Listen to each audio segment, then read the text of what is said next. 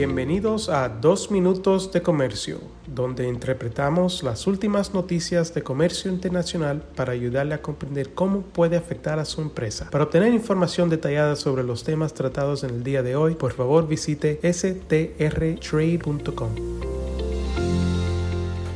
Hoy es viernes 24 de febrero de 2023. Soy Álvaro Ferreira, consultor independiente con Sandler, Travis Rosenberg.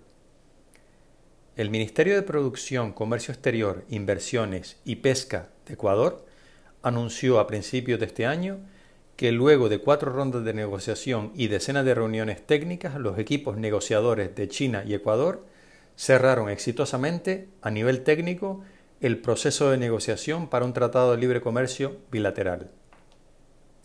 De acuerdo a una nota del Ministerio, el acuerdo, abro comillas, se centra en la reducción de aranceles que permitan el acceso a mercados e incluye además varias disciplinas como reglas de origen, mejora de procedimientos aduaneros y facilitación del comercio, defensa comercial, protocolos para medidas sanitarias y fitosanitarias, reducción de obstáculos técnicos al comercio, cooperación para la inversión, promoción del comercio electrónico, competencia, transparencia, solución de diferencias y cooperación económica. Cierro comillas. El Ministerio indica que el 99% de las exportaciones actuales del Ecuador a China se beneficiarán de acceso preferencial a partir de la entrada en vigencia del acuerdo. Este trato preferencial incluirá productos tan importantes para Ecuador como el camarón, banano, rosas y flores, cacao y café, además de productos no tradicionales como la pitaya, piña, mango, arándanos, quinoa, alimentos procesados, frutas frescas y en conserva, y un gran número de otros productos de la oferta agrícola y agroindustrial de Ecuador. El Ministerio añade que actualmente el comercio bilateral entre Ecuador y China supera los 10.000 millones de dólares y sigue creciendo de forma continua.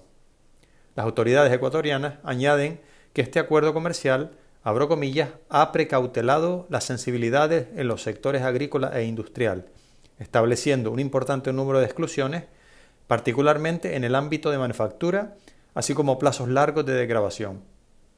Cierro comillas. El acuerdo también establece mecanismos en el ámbito sanitario y fitosanitario para agilizar procesos de acceso al mercado e incluye disposiciones en materia de defensa comercial y facilitación del comercio que facultan la posibilidad de establecer medidas para proteger la industria ecuatoriana y un mejor intercambio de información. La firma de este, de este, tratado, cuyo texto todavía no está disponible públicamente, se dará luego del cumplimiento de los respectivos procesos de formalización de las ofertas, la traducción y la revisión jurídica.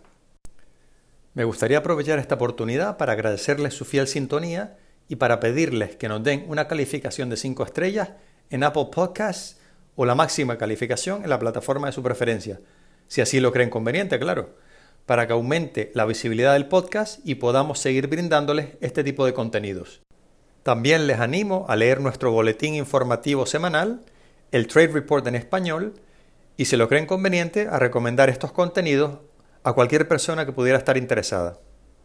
Si quieren que tratemos algún asunto comercial en particular en estas publicaciones, nos pueden escribir a strrespanol.strtrade.com. Muchas gracias y feliz fin de semana. Con profesionales en nueve oficinas, Sandler Travis Rosenberg es la firma de abogados más grande del mundo dedicada a asuntos legales de comercio internacional, aduanas y exportación. Este podcast es exclusivamente para fines informativos y no constituye un servicio legal. La contratación de un abogado es una decisión importante que no debe estar basada solamente en publicidad. Pídanos que le enviemos información gratuita por escrito sobre nuestras cualificaciones y experiencia. Envíenos un correo a strespanol.strtrade.com.